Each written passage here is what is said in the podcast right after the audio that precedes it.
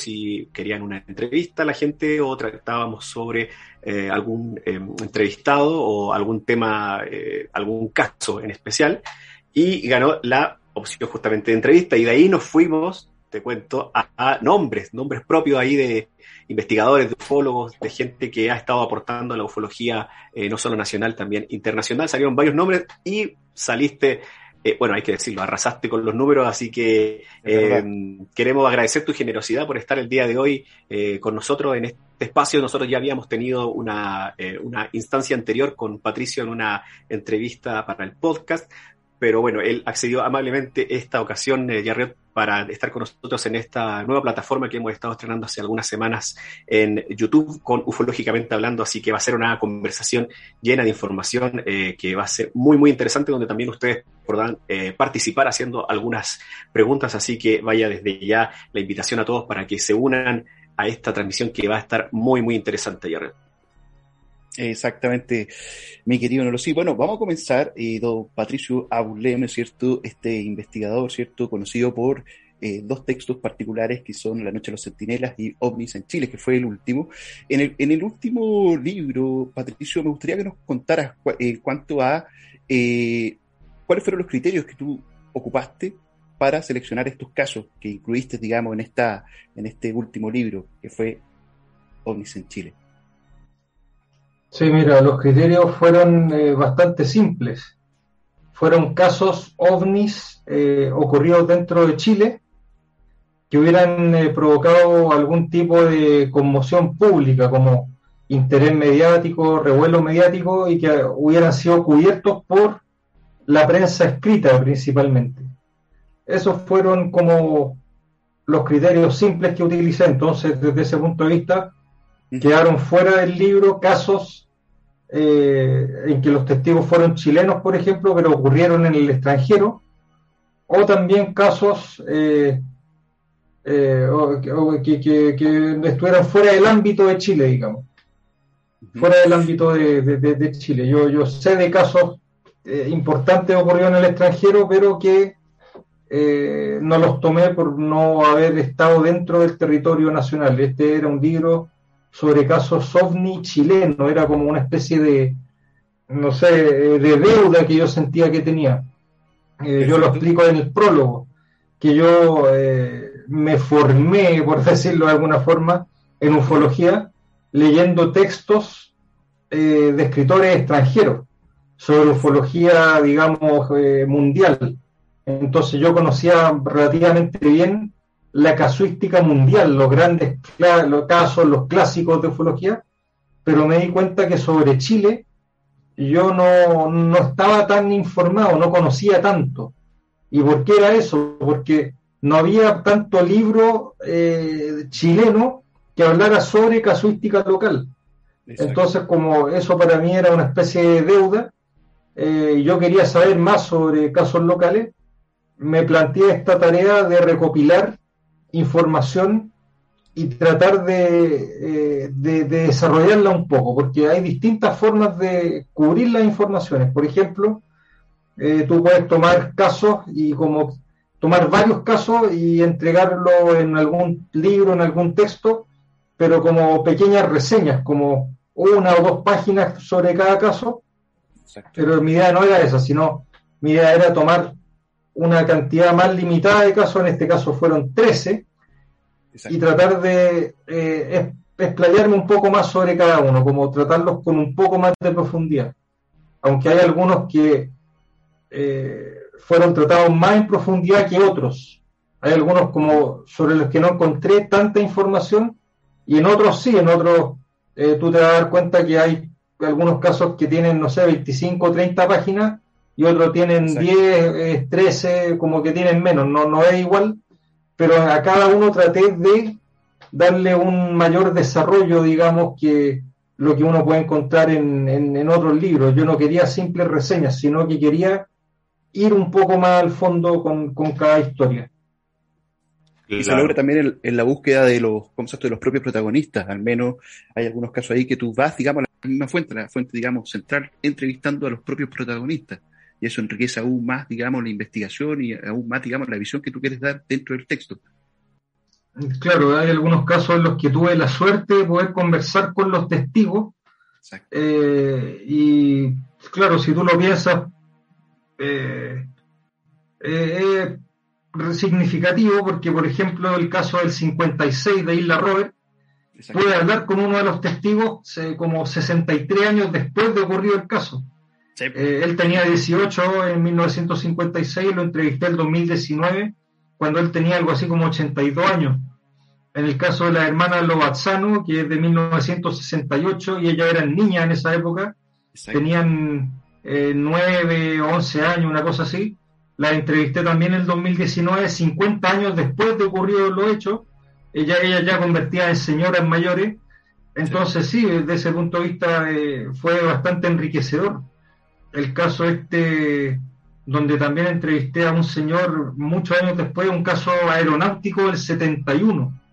Exacto. El caso de Ricardo Franz, que él también era, era un, piloto joven cuando, cuando le pasó esto, y pude entrevistarlo ya también octogenario. Entonces, sí, busqué algunos testigos y tuve la suerte de poder hablar con varios de ellos. También con Danilo Catalán, que era el piloto de guerra que a fines de los 70, no se sabe bien la fecha, tuvo este avistamiento que es bastante conocido cuando él estaba destinado en la base aérea de Cerro Moreno en Antofagasta. Eh, y también a él lo, lo pude entrevistar el 2019. Entonces, desde ese punto de vista, logré varias entrevistas que yo creo que enriquecieron eh, la historia, enriquecieron el texto. Y en otros casos, por ejemplo, en el de los artistas, el caso del 74, eran cinco testigos y de ellos yo solamente puedo entrevistar por ahí por el año 2006 a Jorge Cruz. Entonces ese capítulo es uno de mis favoritos porque los demás no pude entrevistarlos. Eh, por ejemplo, Marcelo, hablé por teléfono algunas veces con él y me dijo, no, si lo que te contó Jorge Cruz es lo mismo que te voy a contar yo, así que ¿para qué? Como que no, no quiso darme la entrevista. A Gloria de Navidad no puede contactarla nunca directamente, eh, a Pati Chávez tampoco, entonces, como que a Tito Fernández menos, que en esa época, cuando yo estaba haciendo esta investigación, fue cuando él estaba con todos estos problemas con la ley por las acusaciones por eh, abuso sexual. Entonces no tenía los testimonios de los demás. Pero ¿qué es lo que hice para ese capítulo? Busqué testimonios que ellos hubieran dado tanto a diarios como a otros medios de comunicación eh, por ejemplo, apariciones en la televisión, en, ciertos programas de, la televisión, o incluso un video de YouTube eh, subido por la gente de CIFAE, que ellos una vez, es un grupo ufológico, que ellos una vez fueron a entrevistar a su estudio a Tito Fernández, y Tito Fernández le leyó completo un diario que él tenía, como un diario que él llevaba, eh, le leyó completa la entrada correspondiente a ese día. Entonces, utilizando estas distintas fuentes de información que yo las menciono en el libro, en el capítulo, logré armar este capítulo que creo que quedó bastante bien armado, como bien relatado y, también tiene su condimento que a mí me, parece un poco humorístico, así como lo, que pasó cuando vieron esta figura humana o aparentemente humanoide eh, y Jorge Cruz como que lanzó un chilenismo. Entonces ese es mi capítulo, yo creo, favorito del libro porque pese a no poder haber accedido a, todos los testigos directamente, logré armar ese capítulo con testimonios que ellos también habían dado a, otros medios o a otros programas. Ya. Y Patricio, eh, respecto a, tu trabajo que has estado realizando en el CFA, eh, hablábamos de hecho hace pocos minutos acá fuera del aire con Patricio respecto eh, a esta información, a estos archivos de alguna manera que estás encontrando y descubriendo ahí en las eh, instalaciones del CFA y que has estado eh, compartiendo tanto en tu página de Facebook como en tu canal de YouTube. Eh, me gustaría que nos hablaras un poco respecto a la información que estás encontrando eh, en estos archivos eh, y cuál es la, bueno, primero, qué tipo de información estás, estás ahí recabando y, qué hay detrás de, esta, de este análisis que estás haciendo o de esta, o desempolvando esta información, qué, qué buscas con esta, con esta situación y de paso también si nos pudieras comentar tu participación en el CFA actualmente, eh, las, las condiciones en las que estás trabajando y, lo que, y toda la, y toda la investigación que está realizando el CFA actualmente. Mira, sobre lo primero, sucede lo siguiente. Em, nosotros somos un organismo estatal, eh, dependiente de la Dirección General de Aeronáutica Civil de la DGAC, y como tal tenemos que cumplir ciertas metas como eh, de desempeño que son exigidas a los organismos eh, estatales. Entonces, todos los años, todas las unidades de la DGAC y de otros organismos estatales tienen que cumplir ciertas metas, metas de gestión. Y nosotros todos los años tenemos que tener alguna meta de gestión. Y resulta que el año pasado, cuando estaban pensando para la meta para este año, a mí se me ocurrió eh, sugerir como meta de gestión la digitalización de algunos videos. Eh, porque en la CEFA, en la oficina, hay eh, una videoteca importante y también una biblioteca, que son principalmente libros y videos de VHS, cintas de VHS, que dejaron los miembros antiguos del CEFA, eh, porque el CEFA eh, nació en 1997 y operó más o menos con el mismo personal durante 20 años. Y ellos como que se acogieron a retiro el 2017 aproximadamente, y ahí a partir de 2017 a 2018, como que los integrantes actuales del CEFA son, son todos nuevos, como que se renovó ah, eh, la planta. Entonces, ¿qué pasa? Que uno de los miembros antiguos del CEFA, que fue, digámoslo así, eh, como el alma y corazón del CEFA durante 20 años fue don Gustavo Rodríguez Navarro, que él es una persona muy conocida dentro de la ufología nacional, porque él era un controlador de tránsito aéreo que se interesó en los años 60 por el tema de los ovnis y él recopiló mucho material, eh, muchos casos aeronáuticos que a él, a él se lo reportaban porque sabían que estaba interesado en el tema y él participó en la fundación del CEFA en 1997 y fue el secretario del CEFA durante 20 años. Entonces, mucho de ese material de estas cintas de VHS, etcétera, son material que dejó ahí don Gustavo Rodríguez.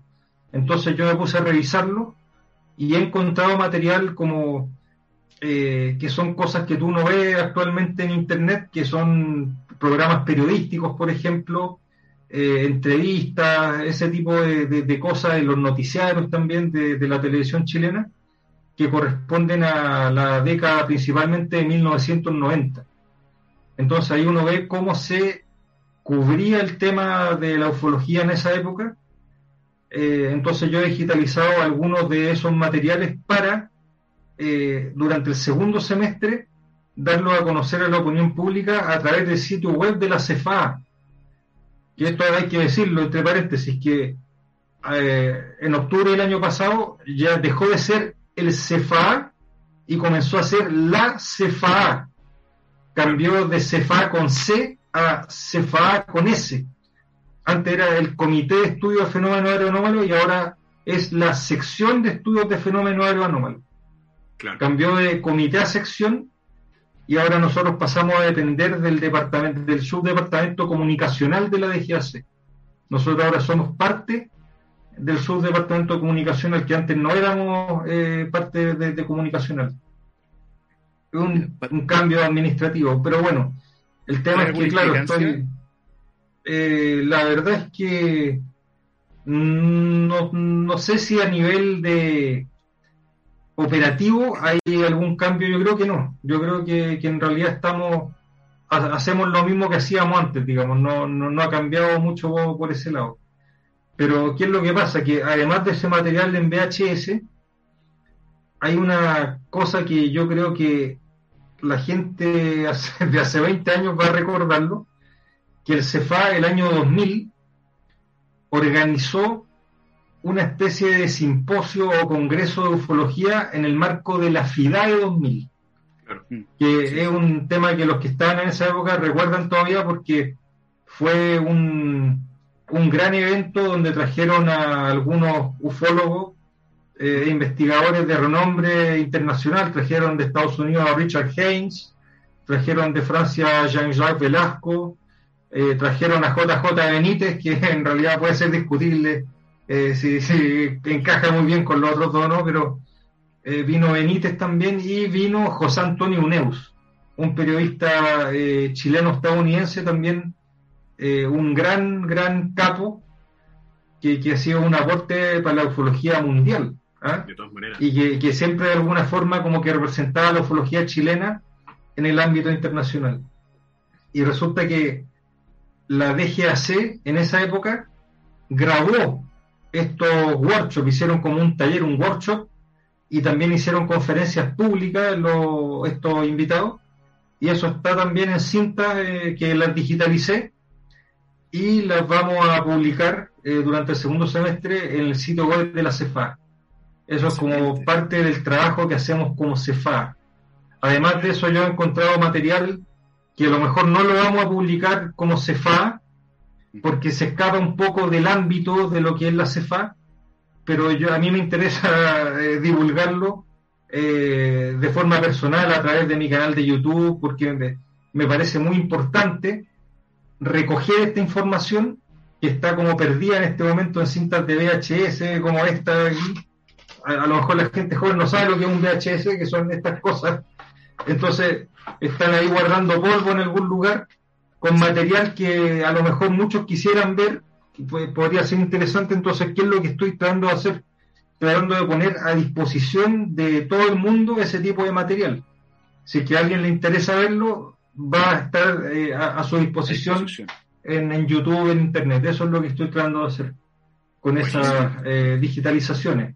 Ahora, respecto a lo que tú me comentabas del trabajo diario que hago en, la CEFA y eso, la verdad es que preferiría no referirme tanto al respecto eh, por, por ser mi trabajo, por ser mi, fuente de ingreso.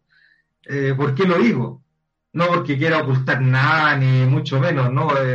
en lo absoluto, porque yo soy crítico de lo que nosotros mismos hacemos. Eh, como que si de mí dependiera, cambiaría un poco la forma de operar de la CEFA. Yo creo que eh, quizá el enfoque que ha tenido esta oficina durante muchos años no ha sido la más adecuada, en el sentido de que la CEFA investiga todas las cosas que se reportan de, de manera oficial. La gente pone un, eh, un reporte a través del sitio web de, la CEFA y cuando nosotros recibimos ese reporte, todo ese todo reporte se investiga. Y la visión que yo tengo es que la gran mayoría de, esa, de esos reportes, de esa información, son irrelevantes. Son satélites, pájaros, insectos, eh, todo tipo de cosas, eh, filmaciones o fotos, pero de cosas muy lejanas y en realidad no, no tiene, en mi opinión, esto es, soy yo, no es la CEFA, soy yo. no tiene relevancia. Eh, para mí lo, relevante de investigar son los grandes casos de la ufología mundial, digamos, de la ufología clásica, los encuentros cercanos. Para mí eso es lo único que es importante tratar de indagar, de ahondar en ese tipo de casos, en lo realmente eh, no explicado o difícil de explicar. Pero la mayoría de los casos que se reciben en la CEFA son eh, fenómenos convencionales que no han sido identificados como tales eh, por las personas que reportan. Entonces, desde ese punto de vista, a mí me parece que la gran mayoría de las cosas que hay, de las cosas que se reportan, son irrelevantes desde el punto de vista de, poder tener información nueva sobre un fenómeno quizás desconocido. No es el caso ahí, son fenómenos convencionales que se reportan como algo que la persona no ha sabido identificar en un primer momento. Exactamente.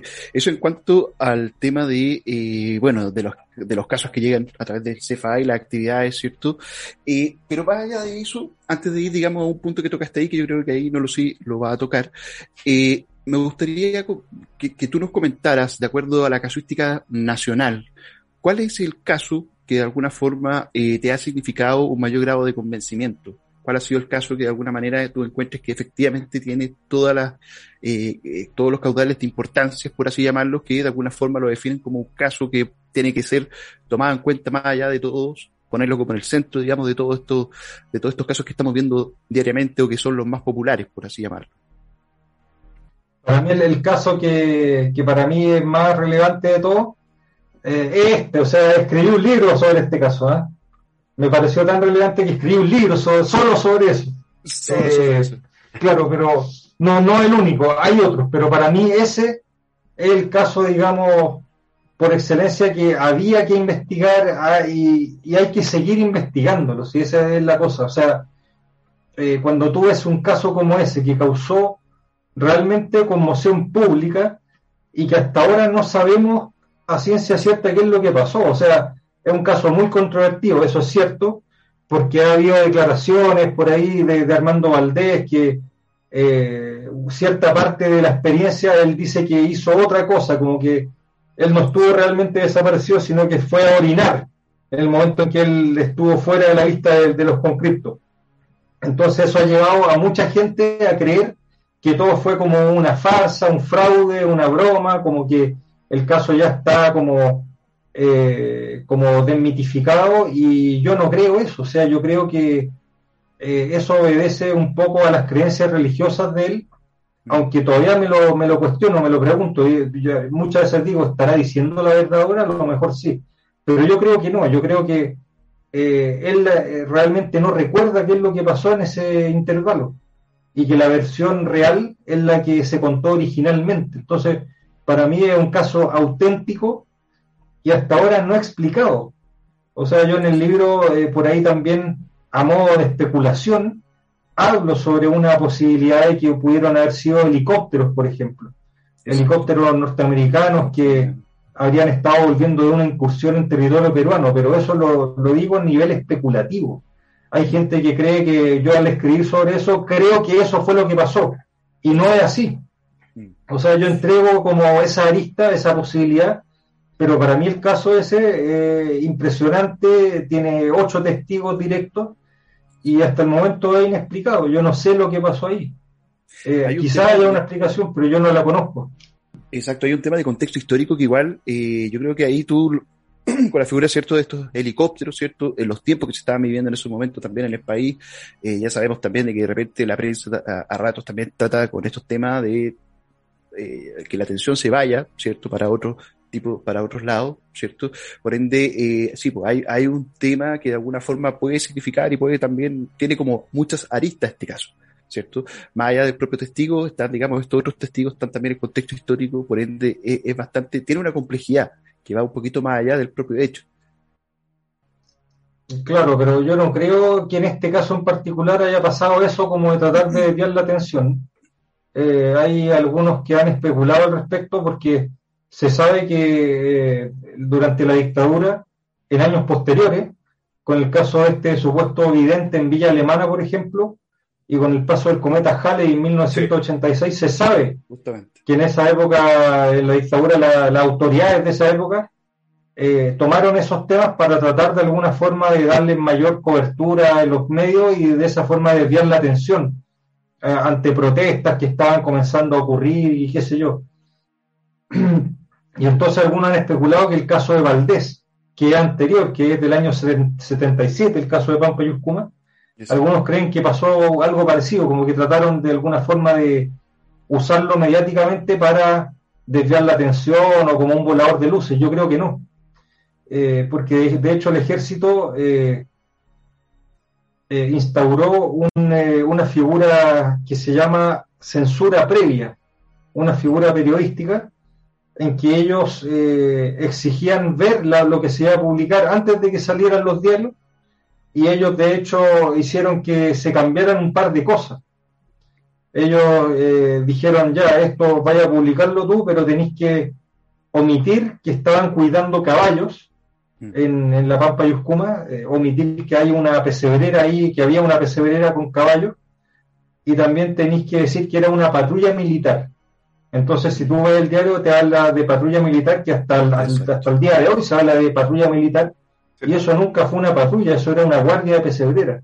Entonces, mm. esas fueron las cosas que cambiaron, porque al, ejército en esa época lo que le interesaba era no divulgar información estratégica a los potenciales enemigos que eran Perú y Bolivia, que ellos estaban como un poco resguardando la frontera norte porque pensaban que podía haber hostilidades ante la cercanía del centenario de la guerra del Pacífico. Entonces ellos lo que no querían es que los peruanos y los bolivianos se enteraran a través de los diarios que ellos tenían caballos allá arriba en el altiplano, que era caballo de uso militar. Ellos usaban esos caballos para ir eh, como jinetes, encima de los caballos eh, a, dar vuelta, digamos, a desplazarse por el altiplano. Ellos no tenían vehículos, ese tipo de cosas, no, no tenían mucho de eso, pero tenían personal, tenían gente y tenían esos caballos que ellos eran jinetes muy, muy, muy hábiles. ¿ah? Interesante, interesante esto que nos mencionas, Patricio. Em, hace un momento que mencionabas tu, bueno, las funciones que cumplías o que cumples en el, en CFA, me, me, contestas ahí una, una, pregunta que yo venía eh, ahí razonando en algunas semanas anteriores porque veía tus publicaciones sobre todo respecto justo a esto que mencionabas, que tu mayor interés respecto a la ufología actualmente no estaba en las fotografías o, lo que estaba en el cielo, porque te parecía justamente, como mencionabas, irrelevante. Y ya entiendo eh, por qué lo importante eh, te parece ahora o, a donde le quieres hincar el diente es a, lo que implican las observaciones de alta extrañeza, que son los encuentros con humanoides o de, Sí, absolutamente. O sea, mira, yo creo que el, el famoso ufólogo este Joseph Allen Hynek, considerado por algunos como el padre de la ufología, creo que él lo dijo que en ufología una foto no vale más que mil palabras. Eh, y yo, yo concuerdo con eso. uno siempre ve eso de que una imagen vale más que mil palabras. Puede ser, pero en ufología eso no es así. Para mí vale mucho más un relato, un testimonio que no tenga absolutamente ninguna prueba de ningún tipo pero que sea como estos casos clásicos antiguos donde había un gran relato con comienzo, desarrollo, final. A lo mejor era una mentira, una historia que alguien se inventó, pero algunos de los grandes clásicos de la ufología son grandes relatos sobre un avistamiento, un encuentro cercano y de alta, altísima extrañeza. Claro. En cambio, tú ves que los casos actuales que tienen video, que tienen fotografía, son la mayoría de las veces cuestiones muy lejanas, borrosas, que realmente no te aporta nada en términos de información. Ya se trate de un pájaro que se atravesó en la foto al momento de tomarla, como hemos constatado muchas, muchas veces que eso ha ocurrido. Nosotros tenemos asesores externos que son eh, ornitólogos y entomólogos. Entonces les consultamos a ellos que están acostumbrados a ver este tipo de cosas y algunas veces incluso pueden ellos determinar eh, la, especie del, del ave o, del insecto, por ejemplo, basándose en la zona geográfica donde ocurrió todo eso, incluso han detectado eso. Eh, pero claro, eh, cosas como esa que no te aportan ningún tipo de, de información nueva sobre el fenómeno. Entonces, si alguien a mí me pone una foto lejana, borrosa de algo, para mí eso no tiene importancia, ya se trate de un insecto o un ave o incluso, y mira lo que te voy a decir, incluso si fuera de una genuina, y pongámoslo así para, para este caso, una genuina nave espacial de origen extraterrestre de una civilización avanzada.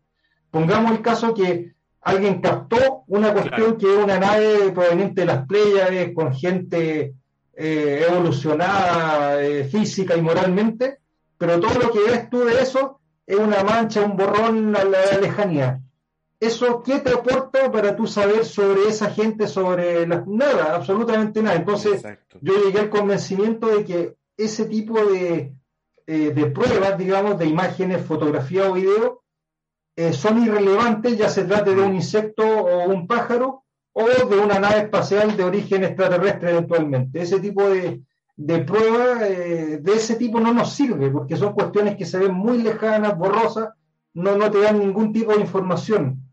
Entonces, lo, más cercano que tenemos para, eh, por último, especular son la historia, los relatos que nos han dejado los encuentros cercanos de alta extrañeza. Y, por eso creo que esos son los que hay que, investigar y que hincarle el diente. Claro, respecto a eso, Patricio, ¿tienes algún caso eh, a nivel mundial en, cuanto a esta casuística que te llame la atención o que sea como de tus favoritos, si vale la expresión de alguna manera, con encuentros con humanoides? Y, de la mano preguntarte si, bueno, nosotros tratamos la semana pasada justamente el caso del, de, Flatwoods, que está, me llama la atención que está impreso ahí en tu libro de OVNIs en Chile. No sé eh, a qué obedece también eh, la, aparición exactamente ese ahí para que lo, lo conozca ahí la gente que está viendo este live. Eh, aquí obedece también la aparición de, bueno, de este caso, del famoso monstruo de, Flatwoods. Claro, mira, me han criticado algunos por haber incluido un caso que no tiene nada que ver con Chile en la portada de un libro sobre ovni en Chile. Y yo creo que es una crítica absolutamente válida. Eh, pero ¿por qué lo hice? Porque yo esa imagen la vi una vez eh, viendo información en internet, me topé con esa imagen. Y yo dije, ¿sabéis qué? Esa imagen eh, del monstruo de Flatwoods, de este caso famoso estadounidense del 52, como la expresión que da ahí el, este, este humanoide, es la misma como el concepto que yo quería entregar para este, para este libro, para este libro sobre encuentros que en su mayoría son como encuentros cercanos con ovni o con eh, entidades, eh, lo, que tuve en ovni en Chile. Entonces, para mí esa imagen era la que mejor representaba como el concepto que yo quería entregar eh, con el libro. Y algunos me han dicho, oye, ¿por qué no usaste la imagen de algún caso chileno, de alguno de los que tratáis ahí adentro? Y traté, de poner alguna imagen, por ejemplo, con el caso de Isla Robert, donde salen dos cosas largas así como volando eh, en, el cielo y no, no, logra el mismo efecto. Eh, pero esto es de Flatwoods incluso eh, de alguna forma remite a uno de los casos que está dentro del libro, que es el de la hermana Lobazzano. De hecho, Aquiles Castillo, que es uno de los ufólogos de la vieja guardia, un gran señor, un, un gentleman de la ufología chilena, cuando vio el libro me preguntó una vez, me dijo, oye, eh, lo de la portada de, tu libro tiene que ver con el caso Lobazano, ¿no? Y yo le dije, no, es Flatwoods, pero de alguna forma también remite a ese caso que fueron dos niñas las testigos y fue una cosa que las asustó y que les, provocó pánico y qué sé yo. Entonces, desde ese punto de vista, me pareció que esa imagen como que entregaba muy bien la idea, el concepto que yo tenía para este libro y contacté al, al, eh, al, artista, a la persona que hizo este, esta ilustración, y le pedí autorización para usarla en el libro y me, la concedió. Es un artista japonés. Buenísimo, mira. Se llama Taishiro Kiya. Entonces logré contactarlo, le conté de qué se trataba el libro, como el porque este es una, una ilustración que él hizo por ahí por el año 2001 o 2002 para un videojuego de la compañía Namco, que es una compañía japonesa el juego yo creo que no es tan conocido, pasó un poco sin pena ni gloria. Hizo otras ilustraciones también eh, ufológicas, porque era un juego que tenía que ver también con el tema. Eh, tiene por ahí una de, de Voronev, del, caso este de la Unión Soviética, en la ex Unión Soviética del 89. También hay una que, él hizo basándose en Voronev, pero claro. Eh, a mí me interesaba esta en particular y él tuvo como la bonomía de autorizarme a usar su imagen. De hecho, me mandó el archivo en, mejor resolución y todo para poder colocarlo. Oh, qué bueno. Eh, y ahora tú me preguntabas. ¿Ah? En particular, te, ¿Flatwoods te gusta ese caso en particular o, tienes algún otro por ahí que tú digas cuando encuentres con humanoides que, sobresalga y que te llame más la atención? No, mira, Flatwoods, eh, claro, como a todo el mundo me llamaba la atención en su momento, pero no es un caso así como de mis favoritos, no, no, no, no. Eh, de, hecho, como que uno tiene dudas sobre Flatwoods porque vieron una cosa en forma muy eh, como fugaz y se asustaron y corrieron. Entonces, hay algunos que piensan que vieron una lechuza encima de un árbol. Entonces, es una historia curiosa, pero yo creo que no, no llega mucho más allá de eso. Ahora, los casos que a mí sí me interesan, eh, y voy a, voy a ser como un poco trillado porque son casos clásicos muy conocidos, eh, pero que a mí me llaman la atención y me realmente me, me, tienen agarrado, son casos como Socorro, el famoso caso de Socorro del 64, el policía Loni Zamora, que vio una cosa como una, una, cosa en forma como de huevo eh, y a dos criaturitas afuera que como que despegó cuando él se acercó, que es un caso muy comentado, uno de los grandes clásicos, y sabes tú que a mí yo estaba en los últimos meses releyendo o reinformándome sobre algunos de estos casos clásicos. Hay uno que, me llama mucho la atención, que son casos raros, o sea, son raros, pero podrían ser falsos, no sé. Es uno de un policía que se llamaba Herbert Schirmer en 1967, en diciembre, en Nebraska, en Estados Unidos. Este tipo iba patrullando como a las 2 de la mañana y se encuentra con una cosa al frente que al acercarse se da cuenta que es un ovni, un plato volador, algo así, no, no me acuerdo que puso en, en el reporte oficial, y ve como que despega y se va. Entonces, eh, entre medio se dio cuenta que tenía como 20 minutos de tiempo perdidos, como que no podía decir qué es lo que transcurrió, qué, qué pasó durante esos 20 minutos. Y tiene un, una arista curiosa, que en, esa época estaba desarrollándose en pleno el famoso Comité Condon, la investigación de la Universidad de Colorado sobre el tema del ovni, de, y estaban relativamente cerca, entonces hubo unos investigadores del Comité Condon que fueron a investigar in situ el caso de Herbert Schirmer, hablaron con él, lo llevaron a la Universidad de Colorado para tratar de ahondar un poco más en la experiencia y lo sometieron a hipnosis con, un, con un hombre que era, creo que era psicólogo, eh, que era bien conocido dentro de la ufología, que era el doctor Leo Sprinkle. Eh, entonces, Leo Sprinkle eh, lo hipnotizó y ahí como que salieron detalles que él originalmente no recordaba sobre lo que había ocurrido durante esos 20 minutos eh, y que él habría tenido un contacto más cercano con el ovni y con entidades asociadas al ovni.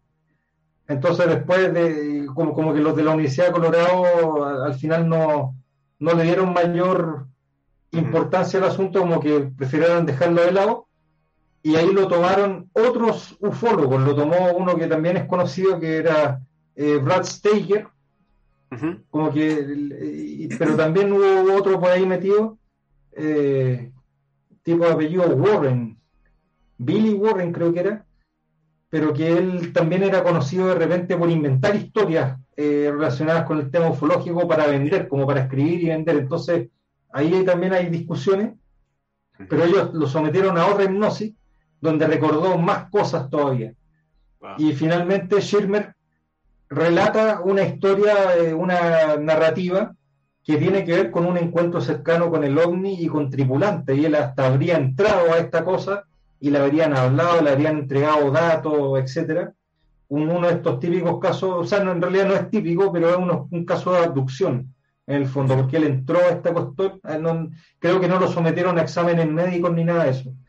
Pero ese es un caso que a mí en lo particular me, interesa mucho. ¿Por qué? Porque, como te digo, en estos últimos meses he estado tratando de encontrar más información sobre esos casos y me he topado con ciertas sorpresas que me han dejado muy, muy eh, digamos, para adentro. Que en este caso de Schirmer, por ejemplo, gracias a Internet, yo tuve acceso a un audio donde él relata lo que había sucedido. Yo, yo entiendo inglés, entonces escucharlo, una cosa es leer sobre Schirmer en un libro y otra cosa es escucharlo con su propia voz contando la experiencia. Entonces eso me, dejó realmente eh, perplejo. Y el, otro que ocurrió algo muy similar, el famoso caso Hill, este caso de la pareja eh, del afroamericano con la mujer caucásica, que fue como el abuelo de los casos de abducción, como uno de los primeros. Eh, claro, Betty Barney Hill. Entonces, lo mismo me, ocurrió con, con, Barney. Encontré una entrevista eh, radial de creo que era de 1964, unos tres años después de que tuvieron su experiencia en el 61, donde él, eh, escucharlo con su propia voz, relatando lo que había pasado y, y para mí este, esto, no sé, cuando yo leí el caso cuando era adolescente, tenía la idea de que ellos viajaban en el auto, vieron como una cosa que pensaron que era una estrella que se movía, que la miraban con binoculares y vieron que era algo extraño, pensaron que era un avión, no sé qué, como que tenían tiempo ahí que no recordaban bien lo que pasó, pero ahí siguieron y volvieron a su casa con horas perdidas, digamos. Eso es lo que yo recordaba y que después cuando fueron sometidos a hipnosis, ahí salió toda esta historia de la abducción y todo esto.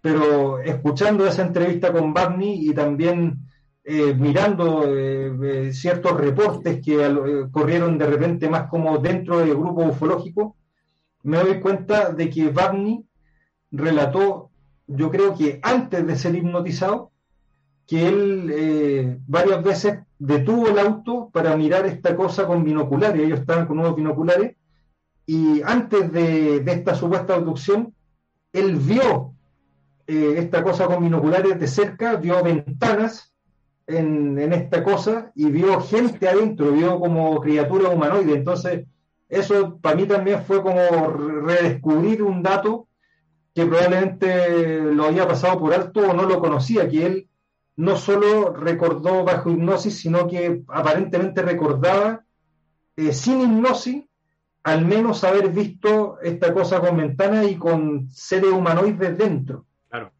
Entonces, eso eh, fue, fue un hallazgo. Y lo otro es el caso famoso de Antonio Vilas Boas, en Brasil, del año 57, que habría tenido eh, un encuentro sexual con, una mujer humanoide.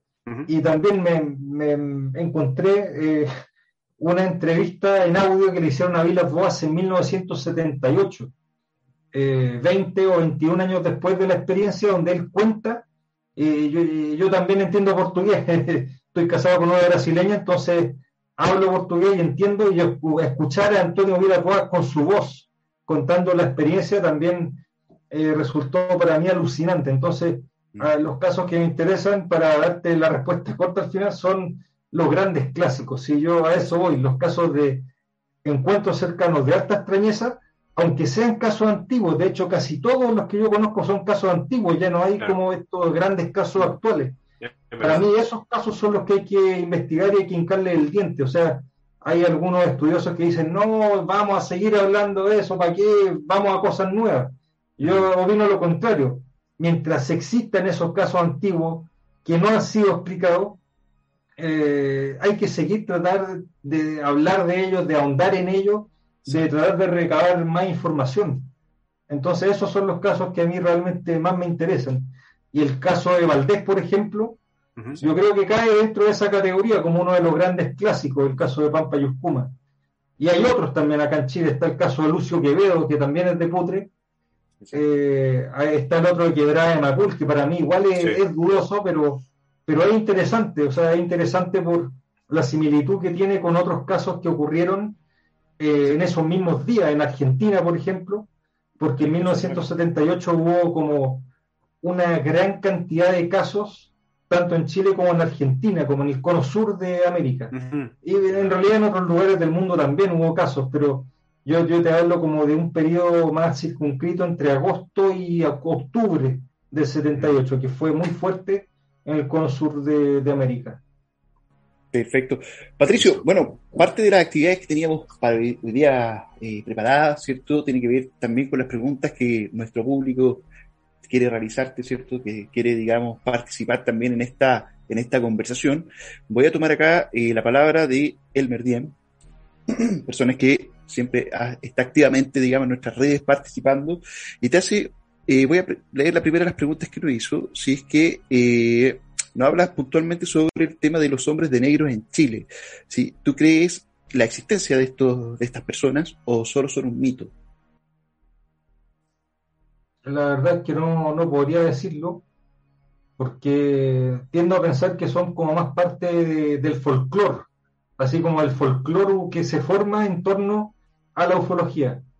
Pero no, no sé, eh, a lo mejor haya casos en que realmente haya llegado gente eh, que haya tratado de, alguna forma de amedrentar o silenciar a algún testigo. Yo he leído muchas historias de, ese cariz, como de gente que ha tenido algún avistamiento o ha sacado alguna foto o algo, y ha llegado alguien diciendo soy el mayor no sé cuánto de la base aérea de no sé cuánto, eh, es que se llevan la foto, no sé qué, y después la persona pregunta y dicen, oye, ¿qué pasó con la foto eh, que vino a buscarle al mayor no sé cuánto? No, ese señor no, no trabaja acá.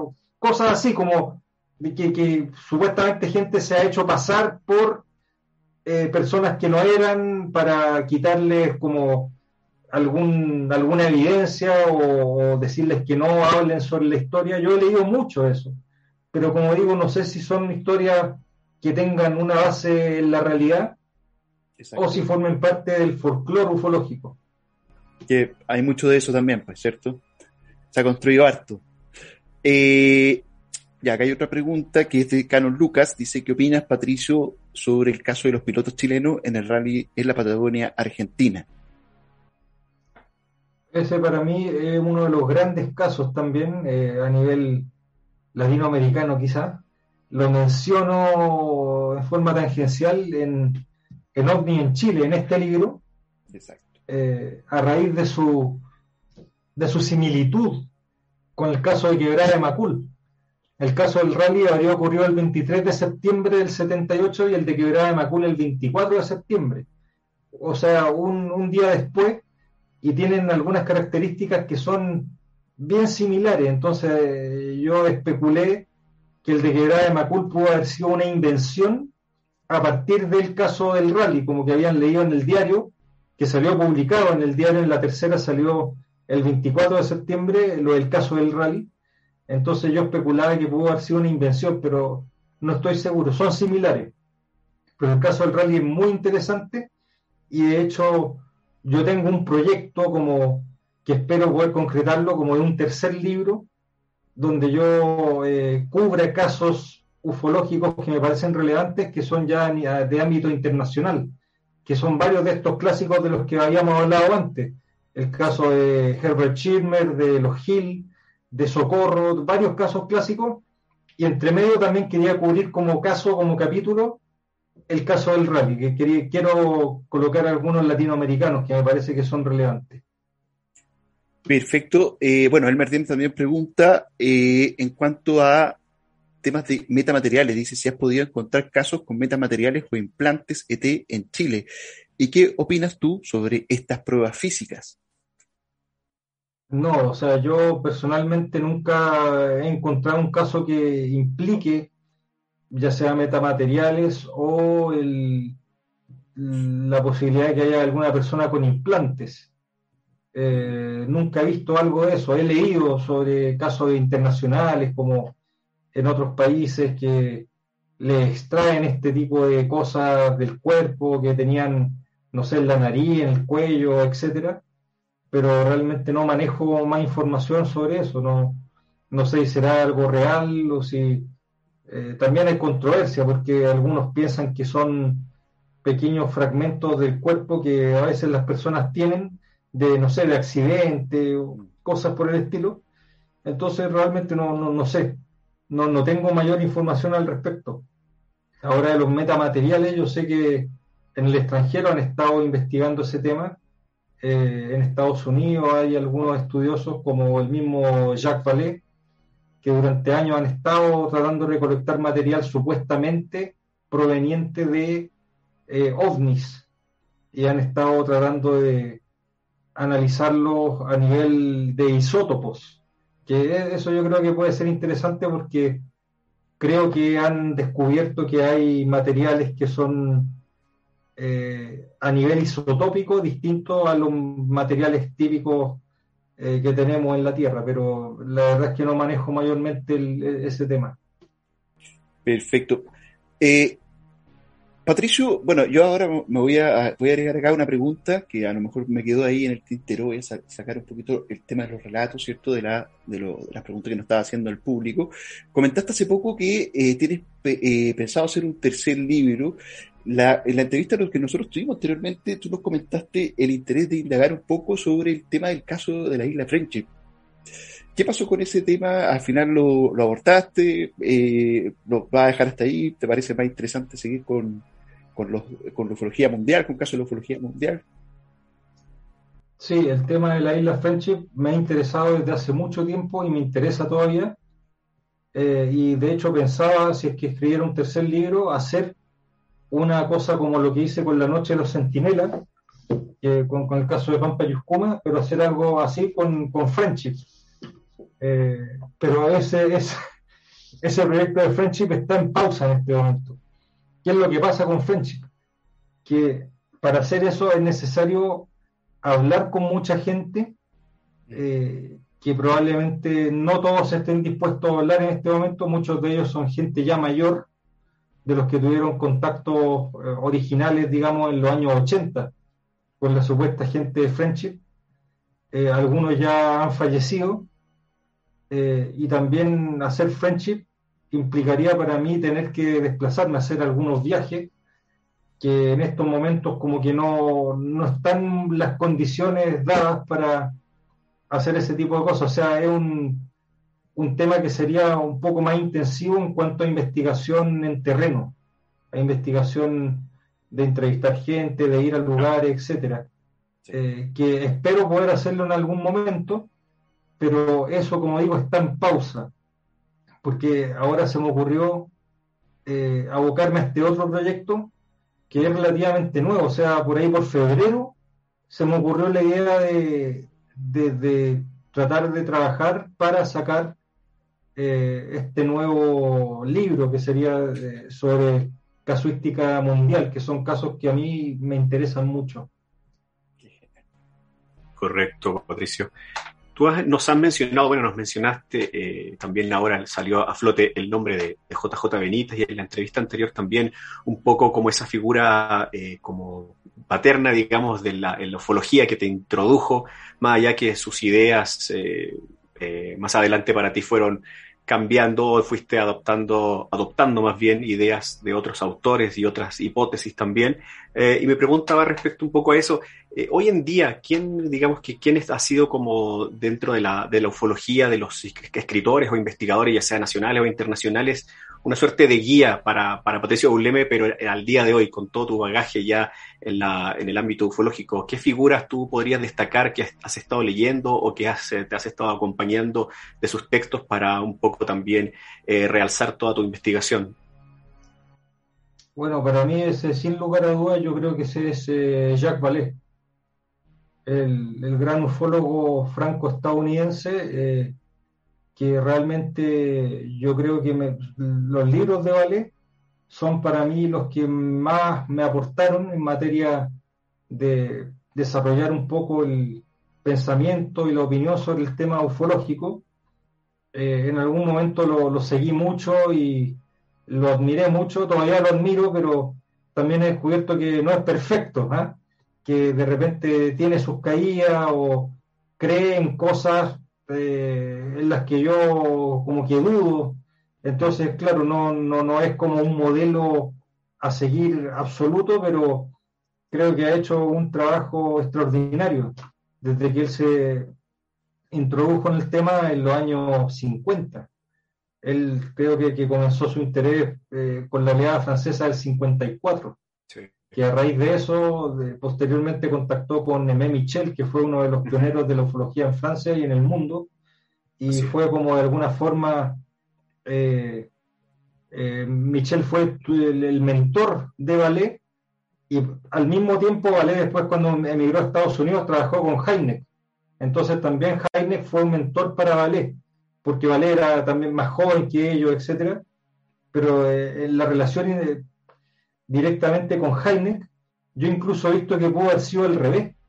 Yo he visto que Vallée pudo haber influido en el cambio de pensamiento de Heineck, que Heineck originalmente, cuando la Fuerza Aérea lo contrató como para eh, investigar casos que le llegaran desde el punto de vista astronómico, eh, Heineck era un tipo como mucho más eh, escéptico, y yo creo que fue por su relación con Vallée que comenzó a abrirse más a la posibilidad de que hubiera casos genuinamente extraños y al final cambió un poco su postura. Yo creo que por eso, o sea, es la interpretación que hago yo a, raíz de lo que he leído al respecto. Yo, yo leí sobre eso en, en, una serie de libros que ha sacado Valé, que son como sus memorias. Él ha sacado cuatro tomos de un libro que se llama Forbidden Science, Ciencia Prohibida, que son como las memorias de él desde 1959, me parece, eh, y ahora van en el tomo 4, en, por ahí por el año, creo que termina en 99. Ahora debería ir el, la década del 2000, en, el próximo volumen, en el 5, si es que lo, lo saca. Buenísimo, buenísimo. Patricio, respecto para ir, eh, bueno, la verdad es que he estado esta conversación y arriba de amigos que nos están acompañando esta noche. Eh, para nosotros es un lujo tenerte acá, Patricio, de verdad, porque creo que dentro de la, de la ufología chilena, sobre todo, que a pesar de que para mi gusto ha ido creciendo un poco más en cuanto a la temática de, de sacar más publicaciones, de tener un poquito más de investigadores que, que tomen en serio este, este tema. Eh, eres de los, de los más destacados, la verdad, eh, junto con, con, don Sergio Sánchez también, yo te pondría ahí como en esa, en esa zona. Eh, y de verdad que para nosotros es un placer siempre tener personajes como tú en, esta, en estas instancias con nosotros. Y para ir cerrando un poco esta conversación, Patricio, ¿Dónde crees que va la, ufología chilena? O sea, en este momento, yo creo que hay, muchos amigos acá que nos acompañan de diferentes partes de Latinoamérica y que hablan justamente de eh, un poco de la avanzada eh, en cuanto a la avanzada ufológica de los, eh, de los investigadores chilenos, porque hay mucho, nos comentan siempre que hay mucho material, que hay mucha investigación, que hay mucho interés y como bien nos decía en alguna entrevista, ya ¿te acuerdas? Francisco Ortega nos decía, el tema siempre ha gustado en Chile, pero el enfoque a lo mejor ha sido el, el problema. respecto a esto, para ir un poco finalizando y redondeando, esta, esta entrevista contigo, Patricio, ¿dónde crees que está la ufología chilena en este momento y, hacia dónde crees que debería apuntar la, investigación o los investigadores directamente para que, eh, digamos, que tengamos una, ufología que sea, eh, que vaya saliendo un poco de lo, del, sensacionalismo eh, y de esa zona de confort que en algún momento utilizaron, se utilizó junto con los medios de comunicación para que la investigación sea lo que se entregue sobre todo al público sea de mucha más calidad como lo que haces tú o como lo hace el mismo Sergio Sánchez. Oye, la verdad es que no creo que tener una respuesta para eso porque no sé a dónde va la ufología chilena. Yo eh, soy crítico en general eh, con la ufología chilena cuando la comparo con la ufología de otros países. ¿ah?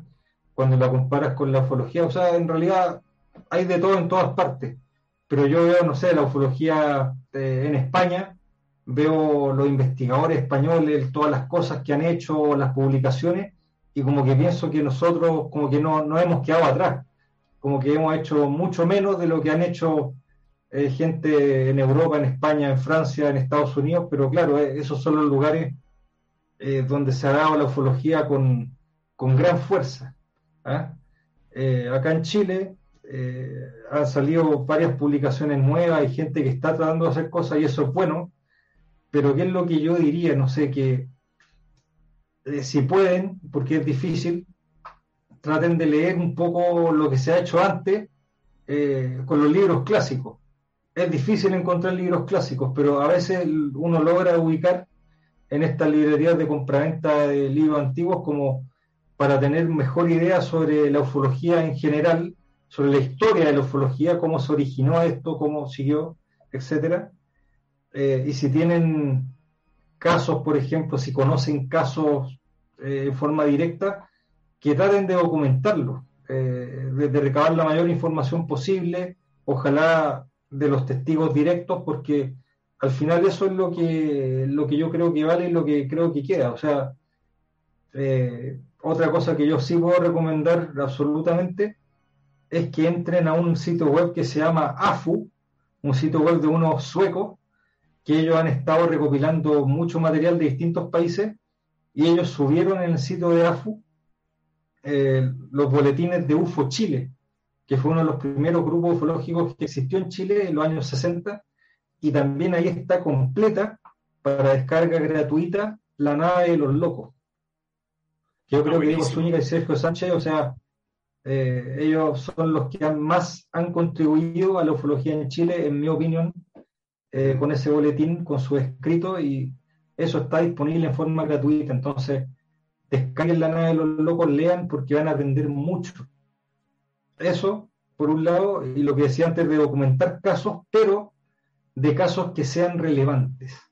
Entonces, ahí hay un área gris, cómo determinar cuándo un caso es o no relevante y ahí podemos entrar en discusión y tener distintas opiniones. Pero yo reafirmo lo que te dije antes respecto a que los casos relevantes son, para mí, los encuentros cercanos y de alta extrañeza. Aunque no tengan ninguna prueba gráfica, nada de eso. Pero he visto mucho, pero mucho últimamente en redes sociales, en todas partes, que se publican casos, eh, entre comillas, porque para mí no son casos, que son las fotos borrosas de cosas que pasan o lejanas, que eso en realidad para mí es irrelevante, eso no, no nos aporta nada para, mm. para poder entender el fenómeno. ¿A qué se deberá, eh, Patricio, que en los 60 y los 70 tuvimos más de, de esos casos, de esos casos de encuentros con humanoides que ahora como es que escasean tanto? Eso también da, para especular harto y yo de hecho hablo un poco sobre eso cuando especulé sobre lo de helicóptero en el, en el libro sobre Pampa y Uscuma, que hay una posibilidad de que esto haya sido producto de algún tipo de, de programa eh, de parte de alguna agencia eh, gubernamental o no que pudo haber simulado eh, avistamientos o encuentros con ovnis. Pero lo que estoy diciendo es mera especulación, o sea, una forma en que uno podría tratar de explicar por qué durante este periodo, entre Ponte tuvo 1955 y 1985, y especialmente en los 60 y los 70, se dieron tantos casos relevantes de encuentros cercanos y después parecen haber desaparecido. O quizás el enfoque es distinto, quizás fueron los medios de comunicación que en esa época los cubrían más y actualmente ya no los cubren tanto como los cubrían antes. No, no sé, pero esas pueden ser eventuales explicaciones. Bueno, querido Patricio, más que nada agradecerte eh, la participación en, bueno, en este programa, ¿cierto? En este en vivo que estamos haciendo de Nave Nodriza en este programa de Ufológicamente Hablando. Eh, comentarle a los chicos de que los links de los libros, tengo entendido que los libros están en Amazon. ¿Me confirmas, por favor, Patricio? Están en Amazon. Entonces vamos a dejar ahí los links para que todos aquellos que quieran eh, comprarlos, ¿cierto? Ustedes pueden acceder a estos links. Los vamos a dejar en la descripción una vez que finalice el video para que ustedes tengan, digamos, eh, bueno, tengan en contacto, digamos, con estas dos obras de este autor, este ufólogo que es el día de hoy, no ha complacido, digamos, el hecho de con su presencia acá en este programa de Ufológicamente Hablando. Muchas gracias, Patricio. No, muchas gracias a usted. Lo último que quería decir es que eh, yo tengo un canal de YouTube que se llama Ufolo Gamer, se escribe Ufolo Gamer, porque a mí también me gustan mucho los videojuegos. Eh, entonces ahí como que subió material tanto de reseñas de videojuegos como de algunas cosas que he ido encontrando y digitalizando eh, de programas eh, de televisión antiguos en estos cassettes de VHS, donde hay material que tiene que ver con la ufología en Chile. Entonces, ahí he subido algunas cosas de esas, algunas entrevistas con ufólogos que ya, ya partieron, por ejemplo, y voy a seguir subiendo algunas otras cosas que he ido encontrando. Así que por ahí, si quieren, quieren entrar a mirar, de repente voy a estar subiendo cosas, pero en todo caso voy a anunciarlo, voy a eh, colocarlo también en las redes sociales cuando suba material nuevo.